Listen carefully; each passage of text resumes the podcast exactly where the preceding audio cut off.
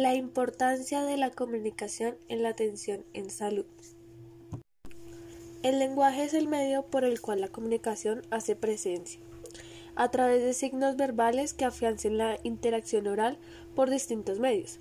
Para que estos se relacionen de forma correcta se debe tener un contexto claro del cual se va a tratar dicho discurso para el buen manejo del entorno y el tema del que se va a hablar. Se debe tener en cuenta los factores externos que pueden afectar dicha comunicación e interferir con el contexto que se quiere expresar. Asimismo, interferían en el mecanismo de recepción del mensaje.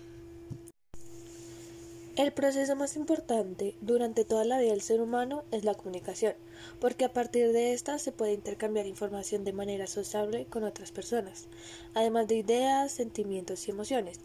A este proceso el ser humano le debe todos sus logros, debido a que al comunicar los proyectos, ideas y planes de cada persona, estos progresan. Podemos decir que la comunicación toma un papel importante dentro de nuestro sector salud ya que la comunicación es definida como un tipo de arte que tiene el fin de informar, transmitir e impulsar a las demás personas de nuestro entorno sobre un buen manejo y cuidado de nuestra salud. De donde allí podemos concluir o seguir definiendo que estos dos temas, salud y comunicación, van de la mano porque con una buena transmisión de información a lo que le denominamos comunicación asertiva nosotros, el personal de salud, buscamos prevenir futuras patologías mediante el cuidado físico y mental de nuestros pacientes.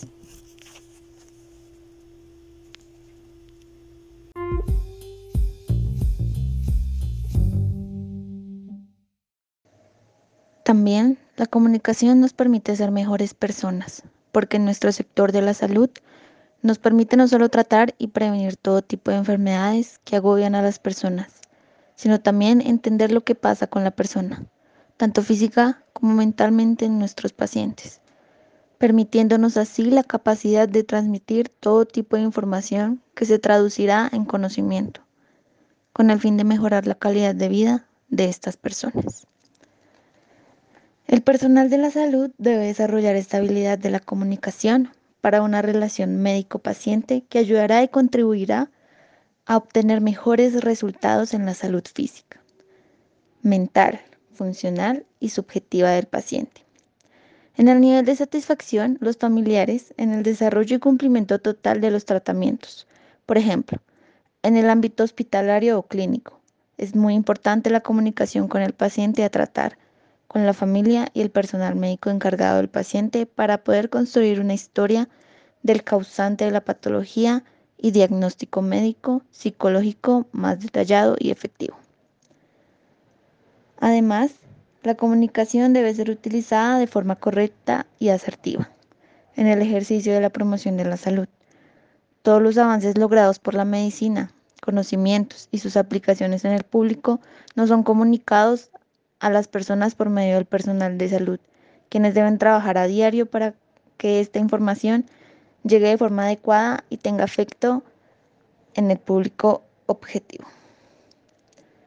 La promoción de la salud es el ejercicio más efectivo para que la comunicación en el ámbito de la salud empiece a tener un efecto positivo en todos los directamente involucrados. Se han visto resultados positivos en la aplicación de programas de prevención y promoción de la salud, donde, además de ser un ejercicio comunicativo, es utilizado como una influencia a nivel educativo.